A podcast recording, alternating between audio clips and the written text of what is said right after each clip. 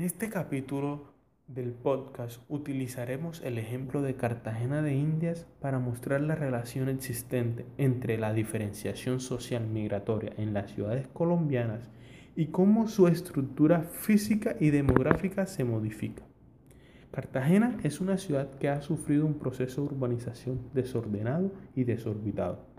Desordenado debido a la falta de planeación que ha hecho que la ciudad vaya creciendo a un ritmo lento y ni siquiera hacia los lugares donde se tenía previsto crecer. Por otro lado, esta misma falta de planeación ha hecho que muchas de las personas que han llegado de pueblos aledaños a la ciudad comiencen a crear pequeños barrios que en principio no son reconocidos como tal pero a medida que va pasando el tiempo han logrado que los tengan en cuenta en los planes de mejora de la ciudad. En estos dos fenómenos, tanto el desorden como la desorbitación, se evidencia un claro proceso de reasentamiento de estas personas, que han tenido que cambiar su lugar de residencia.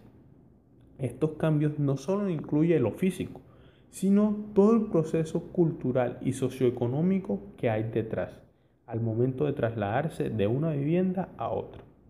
Ahora bien, este fenómeno se ve, principalmente en los lugares donde las personas saben que se llevarán a cabo mejoras de infraestructura o nuevas obras por parte de los mandatarios. Los lugares de Cartagena donde más se, se han visto afectados por este fenómeno son el borde de la Ciénaga de la Virgen o las zonas donde se han llevado planes, se han llevado a cabo planes de ampliación de las carreteras, como también espacios donde se han creado nuevos colegios en barrios marginales de la ciudad. Todo esto se da por la imposibilidad del gobierno de turno en encontrar soluciones para mejorar las condiciones de vida de las personas.